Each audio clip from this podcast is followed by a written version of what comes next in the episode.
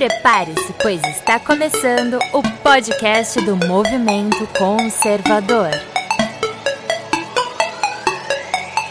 Brasil acima de tudo e Deus acima de todos.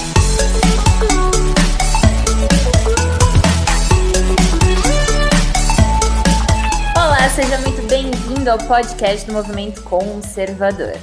Neste podcast traremos assuntos da política cotidiana falada de maneira fácil, sem muita complicação.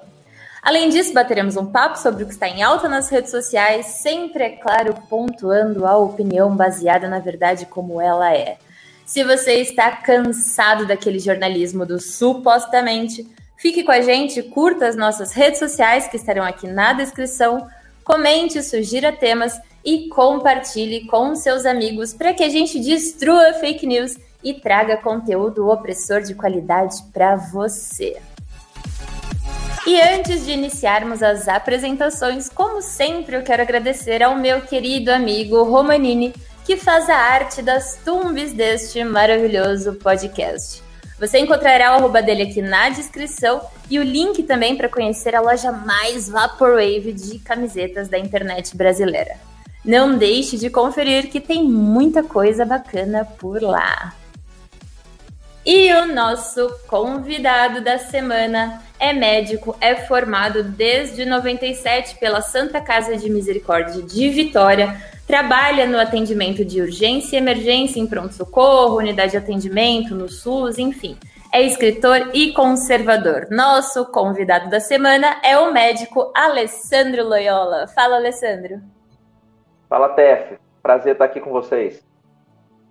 E eu, que sou a psicóloga conservadora que você já conhece e host deste maravilhoso podcast. Lembrando que os arrobas de todo mundo estará aqui na descrição para você seguir aí a galera e fortalecer o nosso trabalho. Então, bora lá para o assunto tema deste podcast e o que, que a gente vai falar hoje? Bom, trazendo um médico, né, para a gente comentar um pouquinho sobre essa pandemia, essa histeria. Vamos falar sobre domesticação social. Alessandro, eu queria saber de você como estão as liberdades civis hoje, porque o que me parece é que nada mais é pautado em evidências sólidas, né? Tudo aí fica no senso subjetivo de urgência. Então eu queria que você já abrisse os trabalhos falando disso. Infelizmente, né, por causa dessa confusão, dessa verdadeira zorra que é a Organização Mundial de Saúde, eu costumo chamar agora de Organização Mundial de Salafrários, né, OMS. A confusão que a OMS está fazendo com, a, com, as recomendações para a estratégia de enfrentamento da epidemia de Covid, no Brasil, em, em vários países isso está tá ocorrendo, mas vamos falar especificamente do Brasil, isso está servindo para legitimar, entre aspas, a violação de vários direitos constitucionais, né? sem qualquer embasamento em evidências científicas. Ah, estão cerceando o nosso direito de ir e vir, por exemplo. Né? Isso aí consta lá no artigo 5 da, da Constituição Federal. Também estão cerceando a nossa liberdade de expressão. Isso também está previsto no artigo 5 no inciso 9, por exemplo, da, da Constituição Federal Brasileira. Algumas cidades, no artigo, no inciso 15 da Constituição, está escrito lá que é livre a locomoção no território nacional em tempos de paz. Eu não estou sabendo que a gente está em guerra. Estado de calamidade não é um estado de guerra. Né? Uhum. Um estado de emergência de saúde não é um estado de guerra. Por que exatamente que nós estamos sendo proibidos de nos locomover em território nacional? Pois é. Eu queria que você falasse também um pouquinho, Alessandro, sobre um vídeo que você fez sobre a propriedade privada. Como é que está isso hoje? Como é que o governo e os governadores e os prefeitos estão adotando algumas medidas nada democráticas sobre isso? É, em vista de tudo que está acontecendo, né, o inciso 23 do artigo 5 que, a, a, que fala, inciso 22 e o 23, que, é a, que fala sobre a garantia do direito de propriedade. O governo está, eu não digo o governo, né, mas o, a parte judiciária do nosso, do nosso governo e assim e a parte legislativa estão indo contra as medidas que garantem os direitos dos cidadãos que está sendo defendida pelo Poder Executivo. Enquanto o presidente Jair Bolsonaro tenta garantir a validade dos nossos direitos constitucionais, nós vemos várias intromissões né, na propriedade privada, por exemplo, exigindo. Está rolando uma, uma, é uma fake, mas mostra bem a intenção do pessoal, exigência de que você use máscara até em casa. Né? Eu não, não conferi o projeto de lei, eu não vi se isso realmente consta lá, mas a exigência de máscaras, por exemplo, isso não é uma, o uso de máscaras no local que você não tem risco de contaminar, contaminar ninguém. Isso não é uma violação da maior propriedade privada que o indivíduo tem, que é si próprio. Podem também começar a exigir daqui a pouco testes para você poder frequentar determinados ambientes, ou impedem você de circular em determinados ambientes, mandam você usar máscara na rua, por exemplo, e isso não tem a menor fundamentação científica. Né? A gente tem que lembrar, eu gosto muito de, quando Ayn Rand, tenho certeza que você conhece, né, a autora do livro de Atlas, da Revolta de Atlas, né, Atlas Shrugged, uhum. que é um livraço. Ayn Rand fala que a menor unidade da sociedade é o indivíduo. E a maior propriedade que o indivíduo tem é si próprio. Então, quando o governo começa a legislar excessivamente sobre o que você pode ou não pode fazer e como que você pode ou não pode fazer, e faz isso sem qualquer fundamentação em evidências que mostrem algum, alguma explicação utilitarianista para aquilo, a gente vê que nós estamos vivendo uma ditadura socialista patrocinada pelo poder legislativo e pelo poder judiciário. Todo esse enfrenta, todas as medidas e estratégia para enfrentamento da epidemia de Covid partiram de algumas orientações da OMS, que a gente sabe que é absolutamente aparelhada pelo Partido Comunista Chinês. E mesmo assim, a OMS vem dando informações completamente, diametralmente opostas, né? completamente desencontradas. Uma hora eles falam que máscaras ajudam, depois eles não têm certeza se ajudam tanto. Eles falam que a quarentena é importante, depois não sabem se a quarentena funciona determinar, orientaram que o mundo inteiro fizesse uma quarentena horizontal criminosa, que aqui no Brasil foi instrumentalizada ao ponto de lockdown, e mais tarde eles afirmam que um dos enfrentamentos que devem ser considerados exemplo para o mundo é o da Suécia, que praticamente não fez quarentena nenhuma. Então, os pareceres deles são completamente, são muito contraditórios. Como que a gente vai fundamentar algum tipo de legislação se essa evidência contraditória e absolutamente frágil é tudo que a gente tem para se basear. Eu queria pegar o gancho que você falou sobre o uso obrigatório das máscaras, né? Que hoje é a pauta do dia aqui, né? Dessa quarta-feira. E aí eu queria que você comentasse um pouquinho sobre a eficácia real das máscaras, porque você me mandou um texto teu que, se eu não me engano, você publicou lá no Twitter, falando que as máscaras não são eficazes para evitar a passagem de Covid da secreção de tosse do paciente infectado. Então, você que é médico, queria um parecer teu sobre isso para desmistificar um pouco dessa histeria aí de máscara, né, Alessandro? Que hoje em dia pessoal está vendendo máscara aí no farol, qualquer coisa. Então, o que, que realmente seria eficaz? O que, que na, não é eficaz? Alguma coisa dessas máscaras são de fato eficazes? não tem nenhuma evidência mostrando que o uso de máscaras tem qualquer efeito protetor. O que a gente tem são sugestões. Né? O, o mais correto, o mais digno a ser feito seria se o governo simplesmente falasse que ele recomenda o uso de máscaras, mas isso não é obrigatório. Quem quiser usar máscaras, use. Quem não quiser usar máscaras, não use máscaras tem vários estudos mostrando que o, o tamanho do vírus do Covid ele é pequeno demais e ele consegue passar, inclusive, mesmo que a máscara vede o seu rosto a, completamente, 100% vedado a área da respiração, os buraquinhos que existem no tecido, no material que a máscara é feita, eles, eles são suficientemente grandes para permitir a passagem do vírus. Se os buraquinhos da máscara fossem tão pequenos a ponto de impedir a passagem do Covid, o que ia acontecer é que você simplesmente não ia conseguir respirar pela máscara. Então não tem jeito, né? A máscara ela vai acabar permitindo. E mesmo assim, a vedação da máscara ela não é 100% eficaz, ela não é completa. Né? A vedação da máscara ela tem aquelas frestas laterais que permitem que entre algum pouco de, de secreção, que entre um pouco de, da, da atmosfera em si. E a gente não sabe até que ponto que o Covid pode permanecer em suspensão e entrar por aquelas frestas. Muitas pessoas vêm comentar comigo que, ah, mas se máscaras não são eficazes, então por que profissionais de saúde usam máscaras? A minha resposta para esse pessoal é sempre a seguinte: você vê profissionais de saúde usando máscaras no supermercado, na, no hortifruti, no cinema, no restaurante, na rua? Né? Não, a gente usa aquilo como parte de um instrumental necessário em um certo ambiente, uma unidade de tratamento intensivo, um centro cirúrgico, mas você não usa máscara fora do hospital. É tão absurdo você sair de máscara do hospital quanto é absurdo um médico sair por aí de jaleco para poder fazer pegar filho na escola e ir na academia malhar. Não faz o menor sentido. O lance é que quando o governo assume para si a responsabilidade, a obrigação de fazer com que as pessoas usem máscaras, então ele está puxando para si também o ônus de demonstrar que as máscaras protegem e que elas são seguras. Quem me garante, por exemplo, que respirar dentro de uma máscara a maior parte do dia, lembra bem, quando a gente está no hospital, a gente usa máscara durante um período, você não usa máscara o tempo inteiro.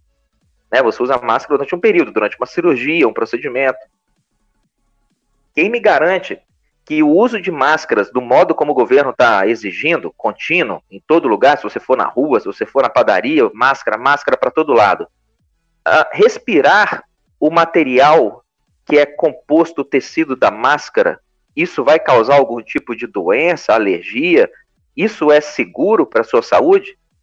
O fato de você estar tá modificando a atmosfera que você respira, porque a máscara, querendo ou não, ela vai acabar concentrando um pouco mais de gás carbônico e vai diminuir um pouquinho a taxa de oxigênio que você inspira, né? Porque ela forma uma microatmosfera ali em torno da sua boca. Será que você respirar essa atmosfera um pouco mais viciada vai ter algum dano para sua saúde? O governo não respondeu nada disso. A máscara ela vai coletar secreções respiratórias, um pouco de saliva, um pouco de bactéria que a gente tem na boca. Né? A boca é extremamente contaminada. Será que esse caldo bacteriano que a gente respira o dia inteiro preso dentro daquela máscara, isso pode trazer algum dano para minha saúde? Então, no momento em que o governo exige o uso de máscaras, a gente tem que exigir do governo a resposta para essas perguntas, porque o tratamento ele não pode ser pior que a doença. E em termos de doença, eu lamento muito por, pelos, pelas centenas de milhares de mortes que ocorreram por Covid aí no mundo inteiro, né? Tem em torno de 370, 400 mil mortes, mas mesmo assim, em vista de outras doenças que já afetam a gente há muito tempo, o Covid está longe de ser esse desastre paranoico que a Organização Mundial de Saúde vendeu para gente. Exato. Falando em governo, eu queria que você comentasse aqui uma frase do filósofo americano do Henry David, tá? Ele falou o seguinte: Sob um governo que prende qualquer homem injustamente, o único lugar digno para um homem justo é também a prisão. Queria que você comentasse essa frase dele. Eu adoro Henry David Thoreau e essa frase está num livro que ele escreveu chamado Desobediência Civil, finalzinho do século XIX. O nosso governo está. O jeito que o Legislativo e o Supremo Tribunal Federal sequestraram o Poder Executivo, eles estão tomando o, o tomaram o Brasil, né? O, o STF e o Parlamento sequestraram o Brasil. O Poder Executivo não consegue nomear um ministro, não consegue nomear um diretor da Polícia Federal, não consegue nomear ninguém sem que isso seja de alguma maneira questionado no STF ou na, na, no Parlamento. Agora o STF chegou ao cúmulo de dizer como que o Ministério da Saúde tem que comunicar, qual é o formato que o Ministério da Saúde tem que comunicar os óbitos e os casos confirmados de Covid. Quer dizer, o STF virou o, Ministério da Saúde, o STF virou a Secretaria da Cultura, virou o Ministério da Fazenda, virou o Ministério da Justiça. Então, com, esse, com essa quantidade de normas absurdas, entra essa ideia do Henry David Thoreau, né, que está chegando num ponto em que a gente está vivendo um governo sequestrado pelo STF com legislações tão desonestas contra o cidadão de bem que vai chegar um momento em que o único lugar que um cidadão de bem e justo deveria estar é dentro da cadeia, porque vai ser impossível você cumprir essas normas absurdas. As normas de, de distanciamento social, as normas de. as multas que estão sendo aplicadas, né? Em comércios, em Uber, por exemplo. O motorista de Uber, ele, por, por determinação da pareceres do STF, o cara é obrigado a usar máscara. O passageiro tem que usar máscara. Se o passageiro não usar a máscara, tá, o cara do Uber lá está arriscado a, a, tomar uma multa, perder Sim. o direito de, de operar o aplicativo ou até ser preso. Como que você pode exigir isso de uma pessoa? Né? Será que está comprovado mesmo que o uso de máscaras dentro do Uber vai, vai, me, vai me proteger de alguma doença? E mesmo assim, a, o Covid atualmente no Brasil, ele está matando aí, a taxa de letalidade dele está em torno de 140 mortes para um milhão de brasileiros. Tudo bem que as taxas de óbito por milhão a gente calcula sempre com a proporção de um ano. Então a gente deveria ter que esperar terminar o ano de 2020 para poder passar a régua lá em 31 de dezembro e ver qual foi a porcentagem real de mortes causadas por Covid no Brasil. Mas nesse momento, se a gente fizer um corte transversal, nesse momento o Covid mata em torno de 140 pessoas para um milhão de habitantes no Brasil. A gente uhum. tem acidentes automobilísticos matam mais de 200. Então, se você está realmente preocupado com a saúde do cidadão, você deveria proibir ele de andar de carro, não ter que colocar máscaras dentro do carro. Se a preocupação é essa, uh, homicídios matam mais de 280 pessoas no Brasil para cada milhão de habitantes por ano. Se a gente quer realmente proteger a vida do indivíduo, eu não devia exigir que ele usasse máscaras dentro de um Uber, eu deveria até proibir que ele saísse de casa. Porque se o Covid mata 140, sair de casa mata 280. A gente começa a abrir margem para um monte de arbitrariedade muito discricionárias e, e, muito desonestas e, vamos ser sinceros, né, que violam completamente os direitos humanos que a gente tem, que está lá na carta daquela maldita daquela ONU, mas está lá na carta. E também está na nossa Constituição Federal. Então tem que parar com isso tudo. O uso de máscaras deveria ser espontâneo e voluntário, recomendado pelo isso, deveria ter uma norma do Ministério da Saúde, recomendando o uso de máscaras, mas não tornando isso uma norma passível de multa e, e, e coerção, violência, prisão e por aí vai. O Ministério da Saúde também deveria baixar uma, uma acabar com essa quarentena criminosa, esse lockdown, baixa lá uma norma técnica dizendo que eles recomendam o distanciamento social. Se você não se sente seguro, fique em casa, use máscara. Se você se sente seguro, sai de casa. Se você acha, sai de casa com a máscara. Se você acha que tem gente demais no supermercado, você pode simplesmente sair do supermercado, você não é obrigado a ficar ali, você tem autonomia. Você não é um animal domesticado, você é um ser humano que até em certa medida, né, deveria ter algum livre-arbítrio para escolher as coisas que você quer e arcar com as consequências daquilo que você mesmo escolheu, sem ser coagido ao Estado a um determinado comportamento ou outro. Mas tudo que a gente vê vindo de Brasília é de uma timidez e de um nível de tolerância tamanho que já tá, já para mim, pessoalmente, já ultrapassou a linha da covardia. O governo federal está sendo completamente covarde em determinar quais são as estratégias corretas, honestas, de enfrentamento nessa epidemia. Quarentena está errado, lockdown está errado, máscara está errado. Fechar comércio e causar desemprego por causa de uma doença que mata duas vezes menos do que taxas de homicídio está errado. A gente tem o que no Brasil até agora aí? Em torno de 30 mil mortos? Segundo os dados enviesados uhum. do governo?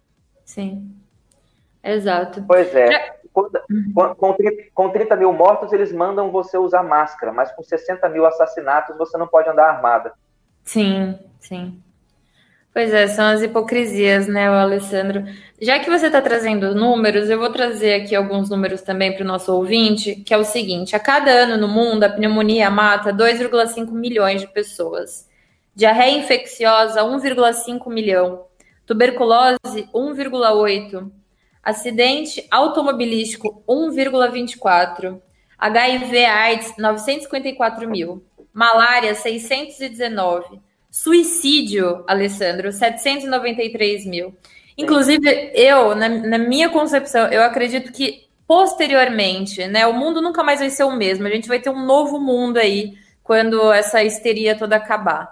E esse novo mundo vai vir com muita doença psiquiátrica, vai vir com muita dificuldade aí financeira, que vai culminar em mais doenças psiquiátricas, em suicídios, em divórcios. Então eu queria que você trouxesse para gente, é, numa visão como pessoa, nem precisaria ser médico para isso. Qual, qual que vai ser a repercussão disso, Alessandro? A, a parte social, antropológica, o que, que a gente pode esperar da sociedade? Para mim, para mim, isso aí vai ser uma, é uma tragédia silenciosa que está sendo montada agora e que vai ter um custo social muito, muito grande. Transtornos de pânico, síndrome de ansiedade, e ansiedade leva à obesidade, leva ao alcoolismo, leva a abuso de drogas, leva a suicídio, ansiedade leva a depressão, leva a arritmia cardíaca, leva a pressão alta. Quer dizer, os desdobramentos, as ondas sequenciais que vêm por causa desse absurdo dessa quarentena e dessa desse verdadeiro terrorismo judiciário que está sendo feito em cima da população brasileira, é evidente, Tef, que isso vai ter consequências. Né? A violência urbana traz consequências. Né? Tem pessoas que já não queriam nem sair de casa pelo risco de tomar um tiro ou ser assaltado na rua. Ah, os acidentes automobilísticos causam, causam transtornos psicológicos, tem gente que não consegue dirigir, tem pânico de carro, perdeu o filho em acidente, Deus me livre. Agora, a gente, além, além de não ter resolvido essas mazelas, a gente criou uma outra abstrata, que é a ameaça Exatamente. de um vírus, que é a ameaça de um vírus que não é nem 10% letal do que foi propagado que ele seria. Se você uhum. quiser falar a respeito do, do para você ver o tamanho do absurdo que é o pânico e as leis que foram baixadas para, entre aspas, conter a pandemia. O absurdo. Para você ter ideia do, assim, é, é patético, né, a, a, coisa. A gente tem, você falou das mortes de AIDS, por exemplo. Sim. São quantas mortes por AIDS? 900 mil por ano? 954 mil por ano. Ok. Isso Foi mundo, baixada né? alguma lei, fechou. Do... Tudo bem, né? O Covid no uhum. mundo matou 370 mil. Né? A AIDS matou, mata por ano três, quase três vezes mais do que o Covid. Uhum. A gente fechou motel, fechou fábrica de camisinha, a gente proibiu as pessoas de fazerem sexo. Tem fiscal na sua casa proibindo você de, de se relacionar, de encontrar com pessoas, porque tem gente morrendo de AIDS no Brasil. Não, mas o ministro da. Saúde anterior, ele liberou muito lubrificante, né? É, o Mandetta. Agora, vamos, outra coisa, você falou de mortes por suicídio. Sim. A gente construiu. O, o Covid está matando no Brasil, matou no mundo todo 370 mil pessoas e nós fechamos fronteira, nós construímos hospitais de campanha, fizemos compras sem licitação. Né? Dezenas e dezenas e dezenas de milhões de reais foram gastos por prefeituras e governos para poder comprar insumos médicos no enfrentamento à pandemia de Covid. Porque o Covid no mundo matou 377 mil pessoas. Beleza. Suicídio matou quanto? Suicídio matou 793 mil pessoas. Por baixo, o suicídio causa a perda de duas vezes mais vidas por ano do que o Covid causou até aqui. E o suicídio Sim. vem causando essas perdas de vidas lamentáveis há muito tempo. Isso não é agora, em 2020, isso tem décadas que o suicídio vem matando aí em torno de 600 mil pessoas por ano. Tef, você é da área. Alguma vez você viu algum hospital de campanha, medidas urgentes do governo, contratação em massa de psicólogos e psiquiatras, psiquiatras e assistentes sociais para poder verificar quem são as pessoas em risco de suicídio, porque a gente não pode perder essas vidas? Jamais a gente não fez isso com uma doença que mata no mundo todo duas vezes mais do que o Covid? Pois é. Em momento nenhum, em momento nenhum foi feito isso. Uhum. A gente fechou escolas porque as crianças na escola estavam deprimidas.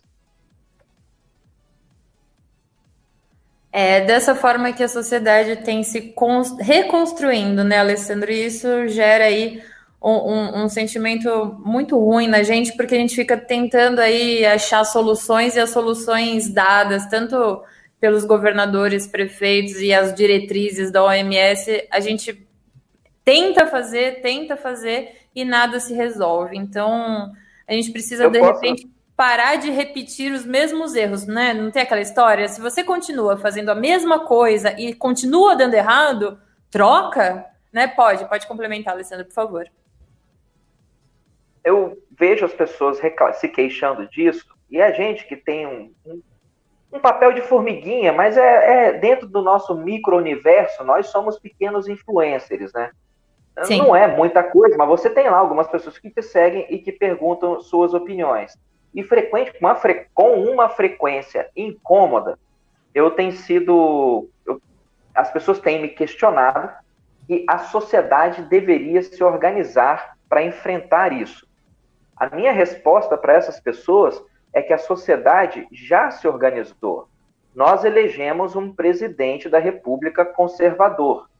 E aí é a parte que vem as pedras em cima de mim. Porque quando falam que a sociedade tem que se organizar, eu falo, amigo, eu já me organizei. Eu elegi para presidente um leão. Só que eu não estou entendendo por que, que ele está se comportando como uma ovelha.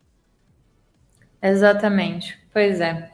A OMS, Alessandra, acho que você deve ter visto, falou ontem sobre a transmissão assintomática, que ela é quase nula ou é muito rara de acontecer. Então, todos os dias nós temos Mentira. novas diretrizes que vêm lá da OMS, que vem lá daquele Tedros, que é uma pessoa comunista que financiou lá surtos de cólera. Então, assim, a gente tem todos os dias novas diretrizes as pessoas, o, o afegão médio, vamos dizer assim, ele está completamente perdido. As pessoas não sabem o que fazer. Porque todos Cadê? os dias é uma novidade. O que, que a gente faz, Alessandro? Eu sei que é uma pergunta difícil, né? Como resolver o problema não. do mundo, mas. Não, você não precisa resolver. Não é difícil, aí que tá. Aí uhum. que tá. É, esse, esse é um pensamento autolimitante que a gente coloca na cabeça para poder dar um senso de importância à nossa vida que a nossa vida é importante, mas ele não tem este senso de importância. A vida não é importante porque ela é difícil, a vida é importante porque ela é maravilhosa, ela é um milagre. Mas quanto a ser difícil, não, ela não é difícil. A solução não é difícil. Uma solução que é difícil não é uma solução, ela é parte do problema. A solução é muito simples. É só as pessoas que a sociedade organizada colocou no poder começarem a se comportar com a decência que estava imbuída no voto que foi dado a elas, né? Com a confiança que foi dada. E caso a pessoa viole a confiança gastando dinheiro com que não deve, o Rio de Janeiro agora, por exemplo, acabou de comprar uma quantidade de soro fisiológico que daria para suprir os hospitais do estado inteiro durante 60 anos. Sim, Isso é uma indecência. Isso é uhum. é uma indecência. Essas pessoas têm que ser cobradas e punidas. Não existe lá um Ministério Público Federal, não existe uma Procuradoria Geral da República? Cadê esse povo? Eles estão dormindo em berço esplêndido? Com, fala uma coisa, Alessandra. A, uhum. Pode continuar. Com relação à transmissão de assintomáticos, o que a OMS falou é outra asneira do tamanho de um elefante, vai. É um, é um quadrúpede, né? O, o Tedros, a OMS inteira, aquilo lá tinha que ser jogado fora. Sim. Que papo é esse que assintomáticos não transmitem? Não existe isso aí. Assintomáticos não transmitem, não tem como você provar isso com relação ao Covid. É uma doença muito nova ainda. E a quantidade de pessoas infectadas no mundo fala a favor de que sim, assintomáticos podem não ser uma das principais fontes de transmissão do vírus, mas eles não podem ser descartados como fontes potenciais.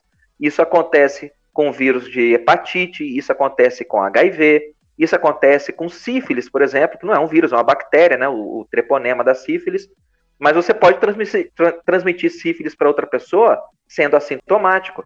Você pode contrair HIV, é, HPV, né, papiloma vírus humanos, você pode contrair HPV numa relação sexual sendo que o seu parceiro ou parceira não tem nenhuma lesão visível. Ele é assintomático e mesmo assim ele passou, transmitiu a doença para frente. Se a gente tem várias e várias doenças virais que já são bem conhecidas na medicina e que mostram que sim, existe a capacidade da transmissão assintomática, né, que a gente chama de portador são, como que a gente pode afirmar isso com relação a um vírus cuja fisiopatologia, a etiologia dele, né, a, a, o, o modo como o Covid funciona no nosso ecossistema, a gente não tem as certezas disso ainda. Então, você falar que assintomáticos não transmitem, não, isso é uma bobagem sem tamanho. E o mais provável é que eles transmitam sim. Mas isso também não é motivo para pânico. Vamos pegar 100 pessoas que estão com Covid. Escreve o número 100 na sua frente. Eu recomendo até que o ouvinte do podcast pegue uma folha, pega lá um, uma caneta e escreva o número 100 na sua frente. Desses 100 que estão com Covid, 80 vão ter nenhum ou pouquíssimos sintomas. 80. Dá para imaginar? Sobram quanto? 20.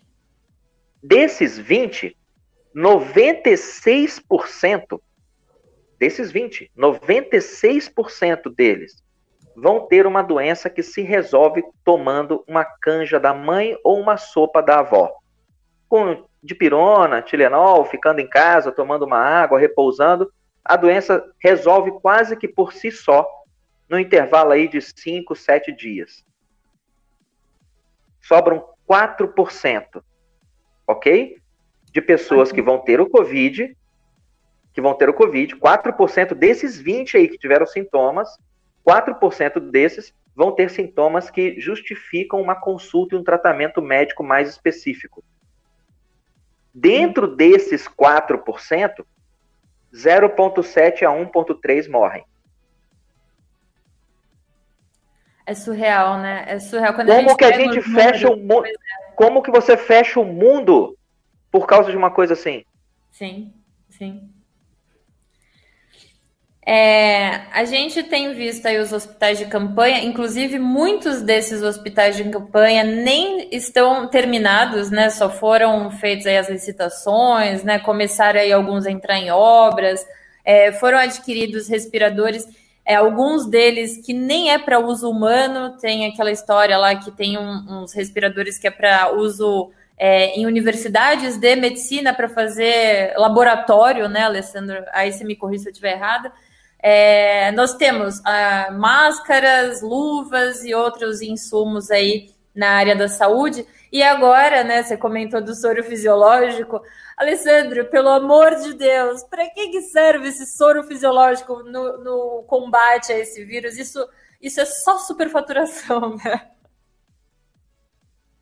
A gente não. O, o que me preocupa mais, o que me causa mais uh, vamos pensar que eu, eu não quero usar uma palavra muito dura, né, para não, não ter. não Fica parecer, não ficar, não ficar... o que me deixa puto pra caralho. Uhum. Pronto. Pronto, tá ótimo.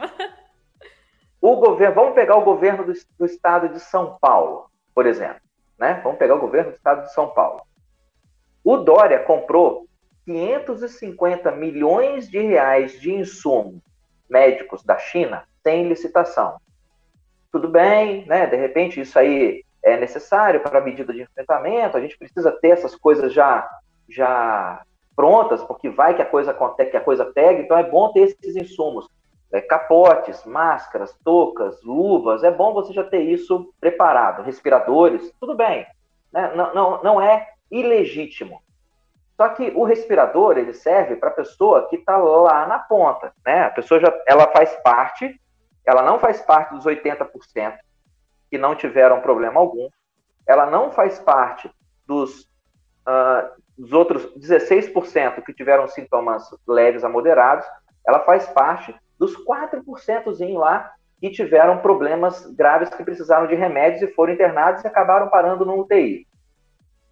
O respirador é uma medida de é, um, é uma, uma ferramenta de tratamento lá na ponta, para o paciente muito grave. Existe alguma maneira da gente impedir que esse paciente fique grave? sim, tem mais de 50 estudos mostrando, e, e, além estudos preliminares e estudos em andamento que ainda vão sair, mas já existe um, um pool, um conjunto de evidências muito sólido e muito confiável, mostrando que o protocolo de hidroxicloroquina com azitromicina ou ivermectina funciona para evitar que a doença se transforme num quadro clínico mais grave. Se a gente for falar da hidroxicloroquina especificamente, uma caixa com 30 comprimidos na farmácia, antes dessa epidemia de pânico, uma caixa de 30 comprimidos de hidroxicloroquina custava 60 reais. Ou seja, cada comprimido de hidroxicloroquina, no balcão da farmácia, que é o lugar mais caro que você pode comprar, né? No balcão da farmácia ele sairia por R$ reais um comprimido. O tratamento da, do Covid, que diminui sensivelmente o risco de mortalidade, de agravamento da infecção, ele gasta seis comprimidos de hidroxicloroquina. Seis comprimidos vezes dois reais, quanto que é um tratamento completo então, Tef? Seis vezes dois? Doze. Doze reais. Um tratamento completo de hidroxicloroquina para o Covid custa, no balcão da farmácia, doze reais. Uhum. O que o Dória gastou comprando insumos da China, e esses insumos não incluíram hidroxicloroquina, os 550 milhões de reais que ele gastou, daria para comprar 45 milhões de tratamentos completos de hidroxicloroquina. Não é 45 milhões de comprimidos, é 45 milhões de tratamentos completos de hidroxicloroquina. Ou seja, só o que foi gasto sem licitação, comprando insumos da China, se ele tivesse gasto esse dinheiro, empregado esse dinheiro nos laboratórios de manipulação que existem no Brasil para poder entregar para ele hidroxicloroquina, ele teria comprado com esse mesmo dinheiro o suficiente para tratar todas as pessoas do estado de São Paulo. Cada um de nós poderia ter no posto de saúde perto de você um pacotinho de hidroxicloroquina com seu nome só esperando a hora que você precisar, você pode ir lá e pegar. E esse é o uhum. mesmo valor. Eu quero entrar nesse assunto sobre a hidroxicloroquina, que é um assunto que o pessoal tem usado bastante dedos, né? Mas vamos comentar um pouquinho, já, já que você está aí na ponta da. Você é a ponta da lança da gente, está na, na, na frente aí disso tudo. Protocolo de hidroxicloroquina, Alessandro. Hoje a gente tem estudos falando que não presta, muitos, muitos, muitos portais internacionais, e aí eu poderia enumerar aqui mais de 20 portais internacionais que não necessariamente estão associados aí à ala médica, são né, mais palpiteiros, eles têm reclamado. Agora, recentemente, tem se aberto um pouco mais. Então, alguns países já estão adotando. A própria Itália já falou que estava adotando a hidroxicloroquina. É, os Estados Unidos, ele demorou um pouco mais para fazer, para adotar os protocolos de hidroxicloroquina. Teve aquele estudo de Manaus, e aí, se você tiver conhecimento desse estudo, eu queria que você comentasse sobre esse estudo, que foi um estudo criminoso, né? É, comprado aí por uma ala é, esquerdista a fim de mostrar que o remédio não funcionava de uma forma catastrófica, com superdosagem, com é, tempo é, menor, né? Aliás, com exposição de tempo menor do que deveria ter dado, enfim. Então, tudo isso é, acabou atrasando a gente no protocolo. Eu conversei com uma médica que também está na linha de frente aí, e essa médica falou: beleza, o governo ele colocou aí que será adotado alguns protocolos, serão adotados alguns protocolos, só que na prática a gente não pode adotar, porque tem aquela porra daquela receita. Então eu queria saber de você, como é que tá esse protocolo? Isso existe hoje? O que, que a gente pode fazer? O que, que o governo pode aí nos ajudar? E aí o, o a questão lá sobre o estudo em cobaias humanas que matou 11 pessoas em Manaus, com médicos, petistas, Lula livre, que não estavam aí muito a serviço aí da vida e de qualquer coisa relacionada à área médica. Aquele estudo de, de Manaus, aquilo lá foi um crime, né? Aquilo foi um assassinato, porque as doses que eles usaram foram duas vezes acima das doses usuais que a gente emprega no tratamento desses pacientes. A, a gente, a, a cloroquina e a hidroxicloroquina, apesar de serem é, drogas parentes entre si, a hidroxicloroquina ela é muito mais segura do que a cloroquina. Né? E aí eu costumo, nos meus pacientes, eu uso muito a hidroxicloroquina. Eu não tenho, não tenho hábito de prescrever cloroquina. Eu prefiro a hidroxicloroquina porque ela é muito mais segura. E a gente usa aí o quê? Dois comprimidos de 400 miligramas no primeiro dia, 800, depois mais quatro comprimidos de 400 e 600, o tratamento todo vai dar uns 2,400 miligramas de hidroxicloroquina ao todo. A dose que eles usaram lá foi muito acima disso, muito acima disso. Inclusive usaram cloroquina também, com doses bem elevadas. E o lance da hidroxicloroquina, cloroquina barra hidroxicloroquina, é que o que os estudos mostram é que o uso precoce dessas, dessas drogas é que muda o curso da doença. Então, se você tiver no primeiro, segundo ou terceiro dia de sintomas compatíveis com Covid, é nessa hora que a hidroxicloroquina opera o milagre dela.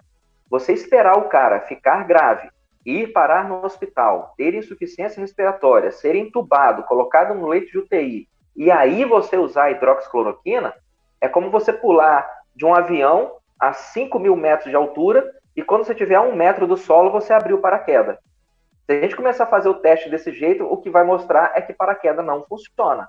Sim, abrir um paraquedas depois de uma queda livre de 5 mil metros, se abrir ele a um metro do chão, é evidente que ele não funciona. Não é assim que você tem que usar o paraquedas. Saltou do avião, 30, 40 segundos de queda livre, abre essa porcaria aí. Abre essa porcaria aí. Você não vai esperar chegar, você abre esse paraquedas a 1.500, 2.000 metros do chão. Aí ele funciona. Então, use a hidroxicloroquina, o emprego dela deveria ser entre o primeiro e o terceiro dia, é entrar o mais rápido possível. Tem alguns estudos feitos na China, na Itália e na Austrália que mostram que nos casos graves, o, o cara que parece ser o salvador aí é a ivermectina.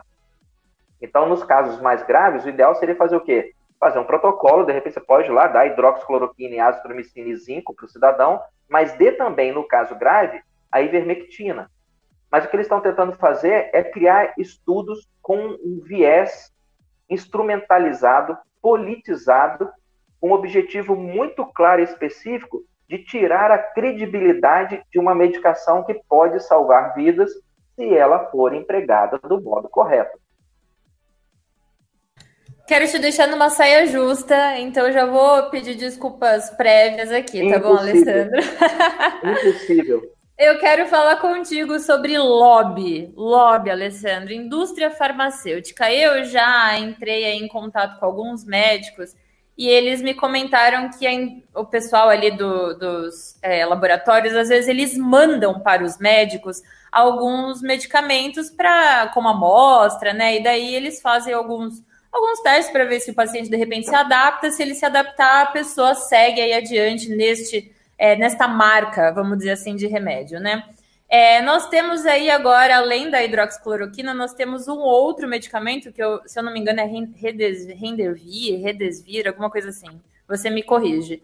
É, que ele é mais caro, ele é, ele na verdade é bem mais caro do que a hidroxicloroquina. Eu queria que você comentasse se existe de fato algum lobby, se isso daí é teoria da conspiração, qual que é esse, esse a problematização do medicamento? Bom, você acha, você acha que isso é saia justa? Eu tô esperando a saia justa. ah, vai que, né? o pessoal lá do laboratório não vou mais mandar para Alessandro nada. Ele tá criticando a indústria farmacêutica. A indústria farmacêutica tem grandes méritos, mas a gente não pode negar que existe sim a tal da Big Pharma uhum. né? Esse grande lobby mundial de pessoas que ganham centenas de milhões de dólares. E eu não vejo que esse lance do Remdesivir, ele, ele rendeu um pouquinho, porque aparentemente o, o Fauci, que é o, um assessor importante do Ministério da Saúde dos Estados Unidos, o Fauci aparentemente ele tem participação na patente desse remédio.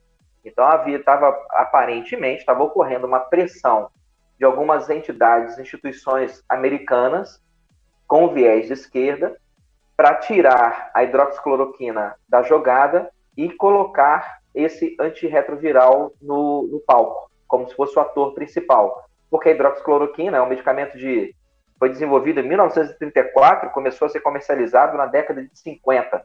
Ele não tem mais patente, né? Ele não tem royalty, não tem copyright. Quem quiser fabricar hidroxicloroquina, fabrique, fique à vontade.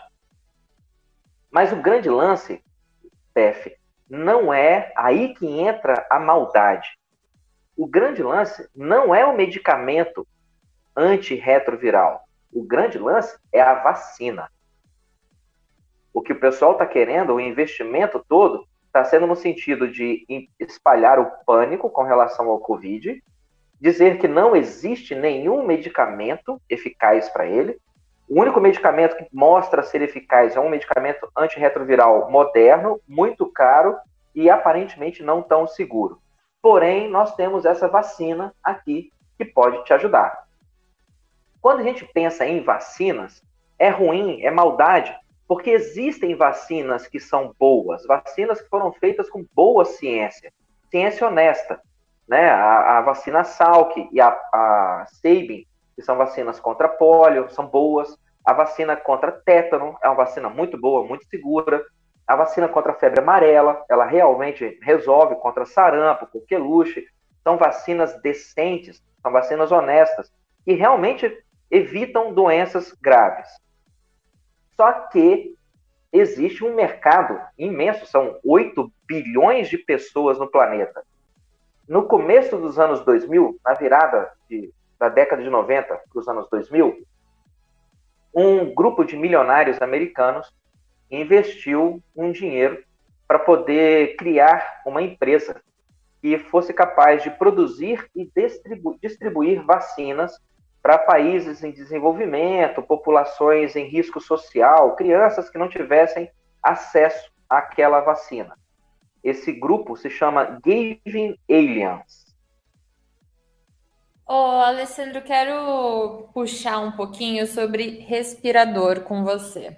É o seguinte, a gente tem visto aí no senso comum, aí no, nos twitters da vida, etc., uma discussão, não da ala médica, mas de palpiteiros e curiosos, pessoas que estão aí dando uma lida é, nas pesquisas, nas matérias, sobre a, a Covid ser uma doença hematológica. Alô? Então, na verdade, o que tem sido propagado aí é que o que, que adianta você fazer o uso de respirador, fazer a compra de tantos respiradores se no final do dia o respirador é algo mecânico e o problema estaria aí no transporte de oxigênio no sangue. Eu queria que você comentasse sobre isso. A, a Covid, afinal de contas, é de fato uma doença hematológica? A gente está indo para o caminho errado, Alessandro? Não, ela é uma doença sistêmica. E falar que é uma doença hematológica, isso é baseado em, em pseudociência. Não tem evidências sobre isso ainda. Eu não sei se eu consegui concluir com você só a pergunta com relação a Gave Alliance. Ah, não, ele cortou. Pode continuar, então. Tá. A, a Gavin foi fundada no, na virada do século para o século XX, 1999, 2000. Foi criada com, com escritórios em, na Inglaterra, nos Estados Unidos e na China. Essa empresa ela foi fundada com um aporte inicial, TEF, de mais de 700 milhões de dólares para produzir e vender vacinas pelo mundo todo. Adivinha uhum. quem foi o responsável por essa doação de mais de 700 milhões de dólares que permitiu que a Gavin Aliens fosse constituída? George Soros. Bill and Melinda Gates Foundation. Ô louco, ô louco. Adivinha Ai. quem participou? Adivinha quem participou de, um, de, de dois seminários nos últimos dez anos, falando a respeito das repercussões econômicas, das respostas dos governos que deveriam ser instituídas no caso de uma pandemia global, de uma pandemia, né, de uma epidemia global. Bill Gates. Uhum. Então, você falar que, que se existe um lobby, eu vou investir, nós dois somos sócios, nós vamos investir 700 milhões para poder criar uma fábrica de vacinas lá na China. Depois vai aparecer, muito convenientemente, vai aparecer um vírus e todo o planeta vai querer comprar a nossa vacina. Sim. Se eu vender essa vacina por um dólar e conseguir que todo mundo, por causa do pânico, faça questão de tomar essa vacina, e de repente os governos, por causa de pressões políticas e midiáticas, sejam forçados a incluir essa vacina no calendário vacinal obrigatório, eu vou acabar vendendo o quê? Uns 5 bilhões de vacinas, de doses, no ano? Exato. Bom, 5 bilhões de doses de vacina a um dólar, a gente teve quanto de, de, de renda naquele ano? 5 bi de dólar, né? Uhum. Por causa de uma instituição que a gente criou por 700. Então, para cada, praticamente para cada um dólar investido na formação, assim que aquilo lá começar a vender vacina para essa pandemia, a gente ganha 5 dólares. E sendo que ano que vem, a gente não tem que fazer a fundação de novo, ela já está pronta, é só faturar. Exato. Então, sim, existe uma Big Pharma criminosa, criminosa, muito rica, muito influente e que está utilizando todas as ferramentas que ela pode, mídia, governos, embaixadores, cientistas, instituições de ensino compradas para poder impedir que o povo tenha acesso a um remédio que agiria como se fosse um super-herói para destruir esse super vilão. Eles não querem que a gente tenha acesso a um super-herói que custa preço de banana. Eles querem Sim. que a gente tenha acesso a um super-herói que vai render dinheiro para eles. E isso é um uhum. crime. Com relação à pergunta que você fez do Covid ser uma doença respiratória ou, ou sanguínea, isso não faz uhum. grande diferença em termos de, de tratamento, no final das contas. É, a fisiopatologia, o modo como o vírus mata, não não está exatamente esclarecida. A gente sabe que é uma reação inflamatória pulmonar que pode ou não estar relacionada à presença de coágulos no pulmão por causa da lentidão da, do fluxo sanguíneo. Mas, de novo, para isso a gente tem tratamento. Nos pacientes que eu, eu, trabalho em sala de emergência e olho pacientes internados com Covid. É muito simples. Hidroxicloroquina, azitromicina e zinco para os casos iniciais. Adiciona ivermectina se a pessoa tiver algum potencial de piora e se tiver com oxigenação menor que 95%, uma injeçãozinha de Clexane de 40 miligramas todo dia. A parte hematológica, entre aspas, da doença se resolve com uma injeçãozinha na pele da barriga todo dia, por cinco dias. Perfeito.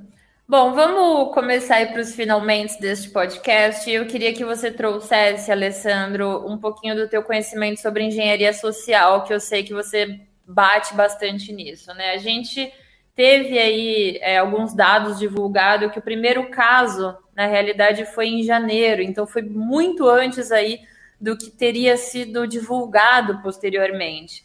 E mesmo esse caso tendo sido em janeiro, lá o ditador em São Paulo, ele já tendo feito um comitê de crise sobre isso, mesmo assim nós tivemos carnaval, abrimos as portas do Brasil para o mundo todo, então que estranho, né? Porque naquela época não tinha essa preocupação e de repente a gente virou a chave, né? Então, até falando um pouquinho sobre o tema desse podcast, que é a domesticação social, né?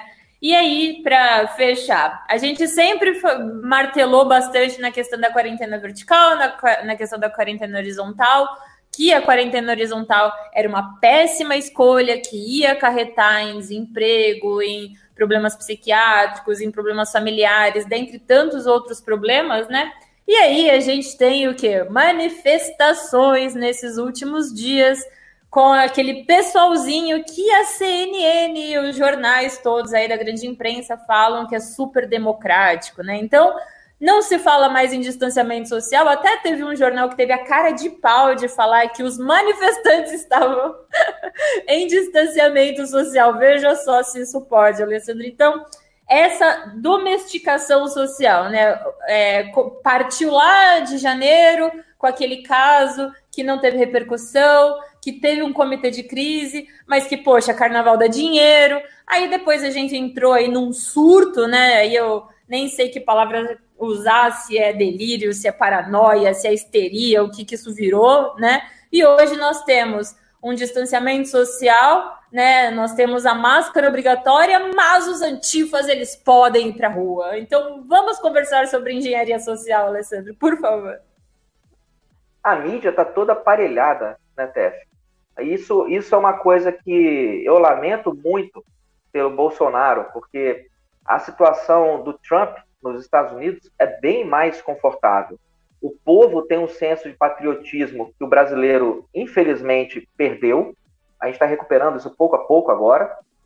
as Forças Armadas nos Estados Unidos, se você falar para um, um major, capitão, coronel, almirante a respeito de progressismo, positivismo, comunismo, o cara manda te prender.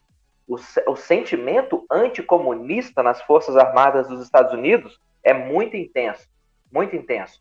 E eles não têm uma mídia que é 100% progressista e esquerdista.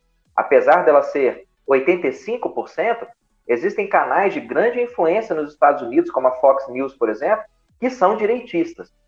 Então, nenhum desses três elementos nós temos aqui. Nós não temos um senso de patriotismo forte na população, não temos um senso anticomunista forte nas Forças Armadas e não temos uma quebra da hegemonia da narrativa esquerdista na mídia. Então, isso tudo torna esse, esse tipo de viés de interpretação, né, essa guerra cultural de narrativas, muito confortável para a mídia. Fazer uma manifestação de pessoas na Paulista apoiando o governo democrático do, do Bolsonaro, isso aí é um atentado contra a saúde pública.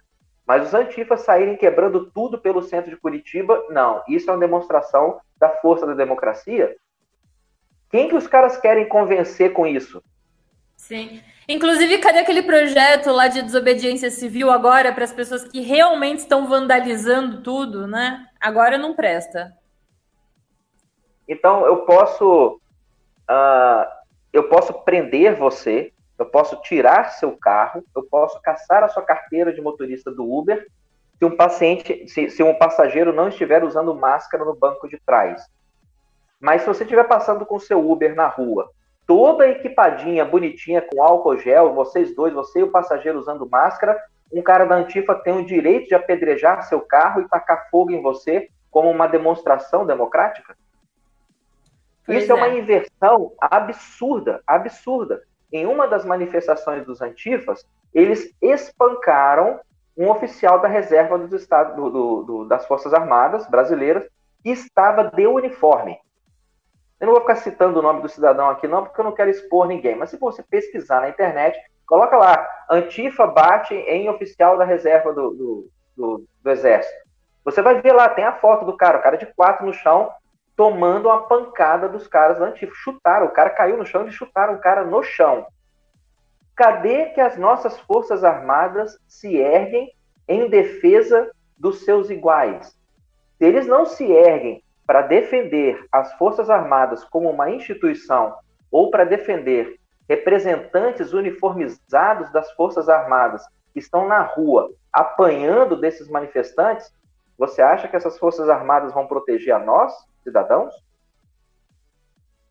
Pois é, né? E também tem o cumprimento de leis, né? Que não são para. Cumprimento de leis, de ordens que não são para ser feitos, né? A gente teve o caso recente aí da Polícia Federal indo na casa aí de youtuber, de jornalista, isso tudo é super democrático, né, Alessandro? A gente está vivendo uma completa distorção aí tudo. É uma né? ditadura, é uma Sim. ditadura. Nós estamos já vivendo uma ditadura patrocinada pelo principalmente pelo Supremo Tribunal Federal. É, não precisa ser um gênio, né, para você poder enxergar isso. O que foi feito com, se eu não me engano, foram 29 pessoas, 27 pessoas envolvidas nesse inquérito criminoso.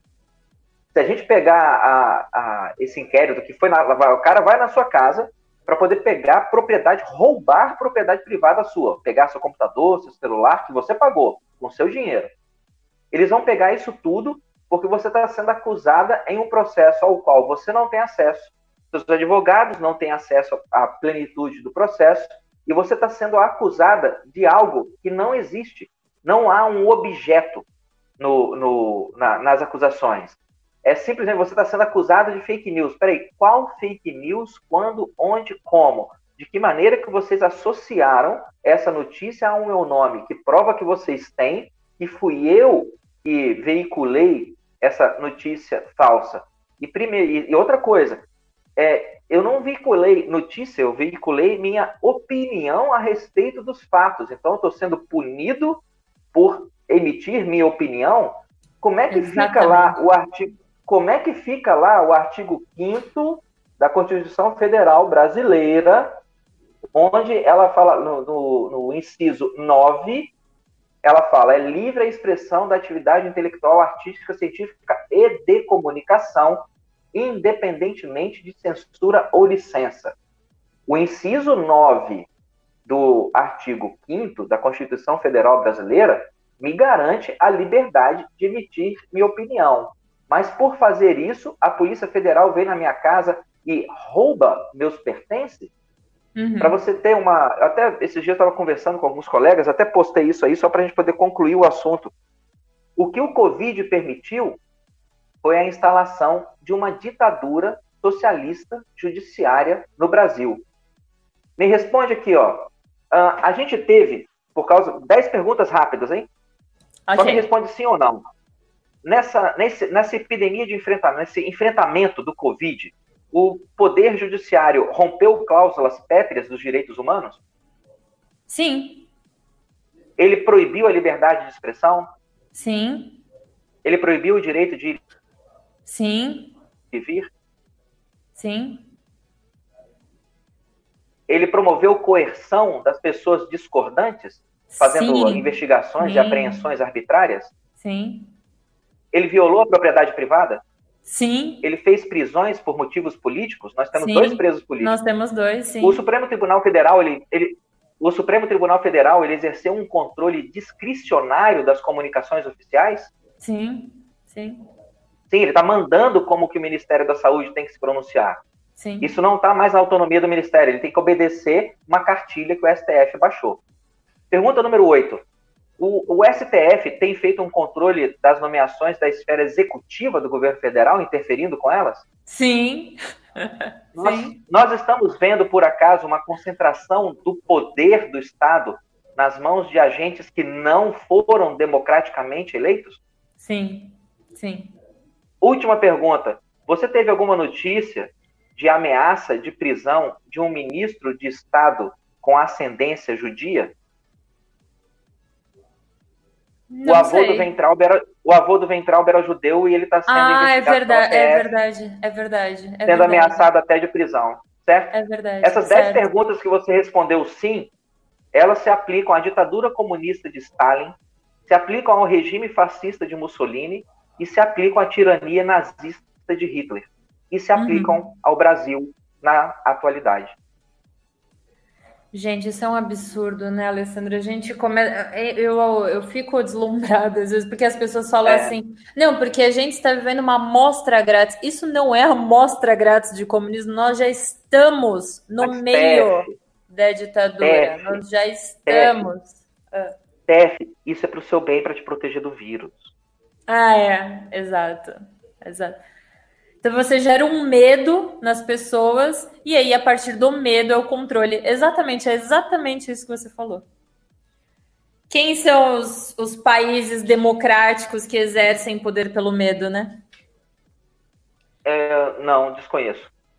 Eu posso citar alguns. Eu posso citar alguns. Romênia, até a década de 80, Coreia do Norte, Vietnã, China, Cuba. Pois é. Bom, Alessandro, vamos passar aqui para o próximo bloco, que na verdade vai ser a dica cultural da semana.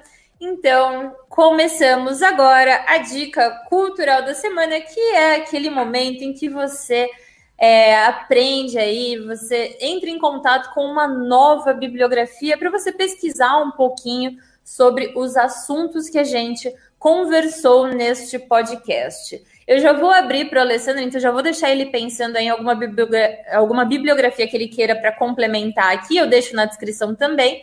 Mas a bibliografia que nós escolhemos para hoje foi o livro Conspiração Aberta este livro, Diagramas para uma Revolução Mundial. Este livro é do Wells. Esse livro é uma espécie de manifesto, um guia sobre controle e administração global. Um programa que, para Wells, deveria ser orquestrado e assim obteria sucesso através daquilo que ele chamou de conspiração aberta. Nesse livro também, nesse trabalho todo, né, a conspiração está completamente esquematizada, ela deveria ser executada por diversas organizações separadas, mas que trabalham juntas, ao invés de ser feita por um grupo apenas. Os tópicos abordados aí nesse livro vão desde a ideia da conspiração até detalhes da sua implementação, tais como a função da religião, da educação nesse esquema, o modo como ele deveria se desenvolver, de um movimento de discussões e debates, até a programação de atividades, a vida humana, tal como deveria se dar e né, é, planejada comunidade global, dentre outros assuntos. Então, o link para você é, comprar este livro, conhecer este livro, estará aqui na nossa descrição. Lembrando que você também pode encontrar este livro na livraria do Movimento Conservador, que é www.livrariamovimentoconservador.com.br. Mas de qualquer forma, tá aqui embaixo na descrição o link para você diretamente desta bibliografia. Alessandro, você quer indicar aí alguma bibliografia para o pessoal? Opa, com certeza. O Fator Churchill, de Boris perfeito. Johnson, que saiu pela editora Crítica. Perfeito, perfeito. Bom, minha gente, então é isso. Chegamos ao fim de mais um podcast do Movimento Conservador. Quero agradecer muito a todos vocês que nos escutaram até agora. Quero agradecer demais ao Alessandro por ter aceitado aí o nosso convite.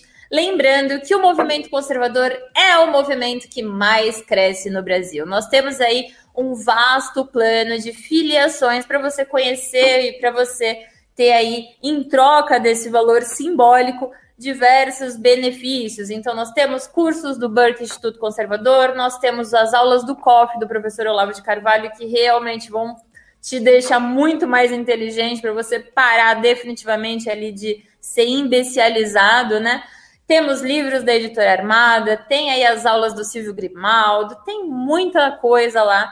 Então, felice, conheça. Se você tiver com o pé atrás, procure membros no Twitter, no Facebook, que as pessoas vão falar aí é, o que, que elas acham das filiações e o que, que elas acham do movimento, e você com certeza vai querer fazer parte também. Então, é www.movimentoconservador.com. O link também fica aqui na nossa descrição.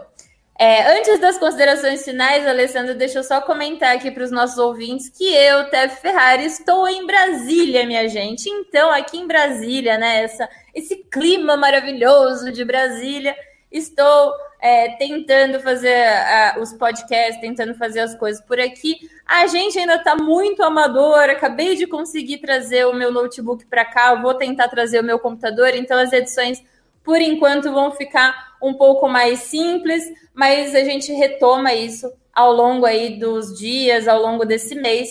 Então, fique com a gente, tenha paciência que a gente está aí se profissionalizando para trazer cada dia mais conteúdo melhor, com uma qualidade melhor e, claro, né, da fonte primária, né, que é Brasília, e com o viés da verdade, né, que é a, grande, a imprensa independente, né? Porque a grande imprensa você já sabe, né, minha gente? Você já sabe. Então, mais uma vez, obrigada, Alessandro. Considerações finais. Só agradecer do fundo do meu coração a oportunidade, o espaço e a paciência sua e dos ouvintes. Imagina. Então é isso, minha gente. Este foi mais um episódio do podcast do Movimento Conservador. Fiquem com Deus, um abraço, obrigado, Alessandro, e até a próxima. Tchau, tchau.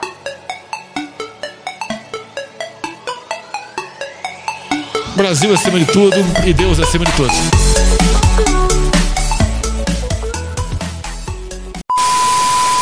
Não, não, hoje não vai ter blooper. Eu falei no podcast que eu me mudei para Brasília, que eu tô ferrada aqui sem computador. Então a vida, minha gente, a vida dá dessas.